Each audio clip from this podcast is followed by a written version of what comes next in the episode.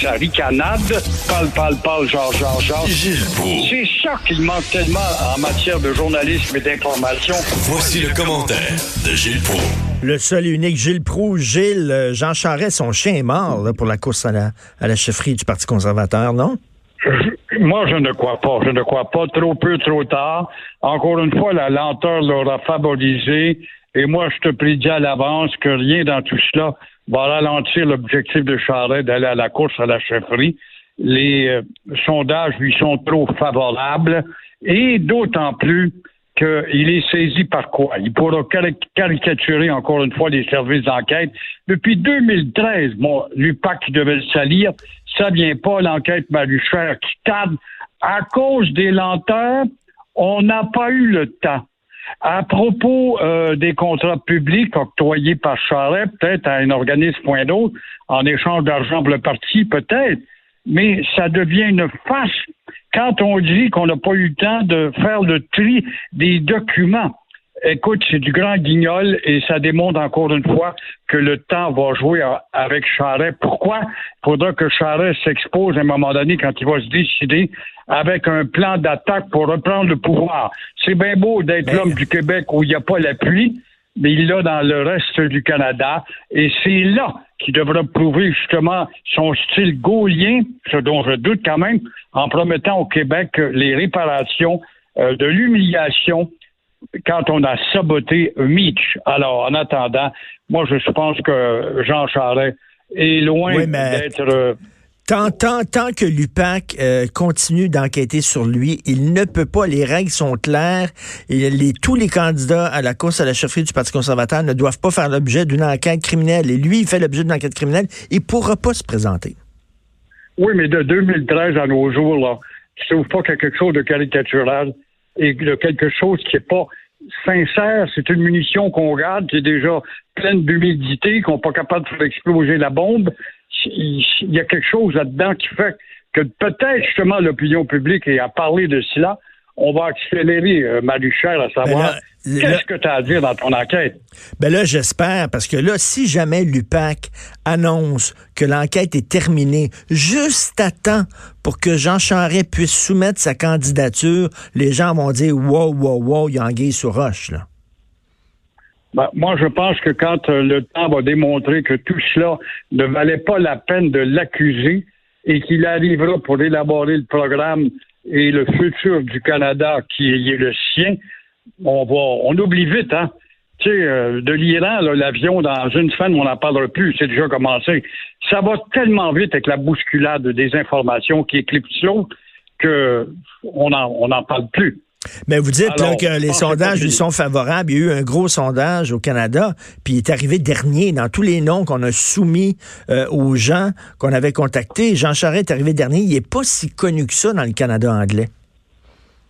Ben, euh, je pense qu'on oublie vite parce qu'on se rappelle pas avec son passeport canadien quand il était sur les hostings à la veille de la décision du référendum de 95 où il se fait justement une jambe pour rappeler, voulez-vous détruire ce pays, perdre l'utilisation de ce beau passeport? Oh, il se révèle comme un des plus grands orateurs. Il est le plus grand d'ailleurs parmi les candidats, il n'y a pas de doute là-dessus. Il est celui qui est, en tout cas, est le plus affirmatif. Il reste à savoir s'il est capable de développer une pensée articulée, audacieuse, à la Brian Mulroney pour faire en sorte qu'on va gagner des gains au Québec. Quant au reste du Canada, son parfait bilinguisme lui est déjà acquis comme dans les cœurs de nombre de Canadiennes. Qu'est-ce que vous euh, pensez du Megxit, c'est-à-dire euh, Meghan qui euh, veut prendre ses distances avec la famille royale? Là, elle est au Canada, puis c'est nous qui la protégeons. C'est la GRC, on paye tout pour ça. Là. C'est incroyable de voir, oui, pendant que l'Iran s'excuse, pendant qu'il y a des feux, puis pendant qu'il y a ci, pendant qu'il y a ça, nous, on est omnubilés par ce couple ce couple et cette jeune fille qui est une Américaine qui a rencontré la reine au cours des dernières heures, la reine Élisabeth, qui a toujours maintenu sa ligne, en tout cas, d'attachement et de servitude à l'égard de l'institution qui est la monarchie. Alors, on voit bien qu'elle manipule son petit chéri d'amour. Et euh, dans le fond, qu'est-ce qu'on découvre là-dedans? C'est que cette femme-là est beaucoup plus une carriériste qu'une femme de service et euh, pour servir la société, et, et faire une carrière. Il faut savoir que ce sont deux choses totalement différentes je veux garder le château, puis je veux avoir mon jardin, puis mon salaire, puis je veux aussi faire ben ma carrière aux États-Unis. Ben ça continue même, on va permettre à Netflix de faire une quatrième saison, là. Ben oui, parce que, parce que là, là, elle veut le beurre et l'argent du beurre, elle veut tous les privilèges qui viennent avec le, le, titre de princesse sans, sans les devoirs. Et de voir que des naïfs parmi nous qui disent, ça serait peut-être une bonne idée de voir son petit chéri devenir gouverneur général du Canada. Ben oui. Je pense que là, le, débat est tellement dégueulasse qu'il serait peut-être grandement temps que si le Canada veut se défaire des bourbes de Trudeau, père de 1982, qui a voulu canadianiser la Constitution britannique et qui a aplati le Québec, l'heure est un peu plus propice à nous défaire de ce poste de gouverneur colonial. Et euh, en attendant, je pense que c'est Elisabeth II de ramener cette petite fille-là qui est plus carriériste que servante de la société et des institutions britanniques. Et là, vous voulez parler du tremblement de terre à Valleyfield ce matin, ça, que la terre a tremblé? Oui, c'est arrivé au petit heures ce matin, Valleyfield en solidarité, peut-être avec Haïti. Mais c'est drôle, les gens de Valleyfield n'ont pas été réveillés tellement la secousse est insignifiante. Mais euh, euh, on y voit une forme de solidarité surtout au lendemain avec le petit tremblement de terre, au lendemain où euh, hier à Montréal, des centaines d'Haïtiens bien intégrés, faut le dire, qui sont chez nous, ont démontré euh, qu'il y a de la mémoire dans l'air au cri de Haï Bobo, qui veut dire entendez-nous.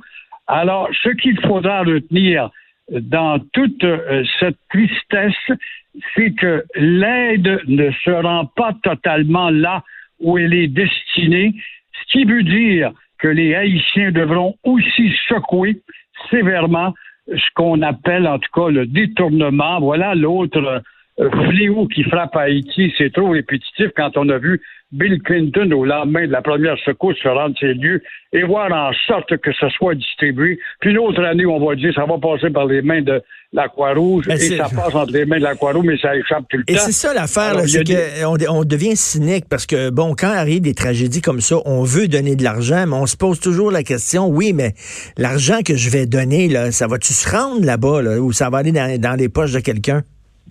Ben c'est ça, et quand on a vu la dernière fois, c'était la Croix-Rouge. Tout le monde a dit, ah ben là, là, ça va être sérieux. On sait fort bien que cet organisme indépendant des instances politiques. Comment se fait-il qu'il y a eu des mystères qui ont fait qu'il y a encore des gens qui ont mis la main dans le sac avant même que la Croix-Rouge puisse distribuer des sommes et faire bâtir les maisons qui étaient par terre?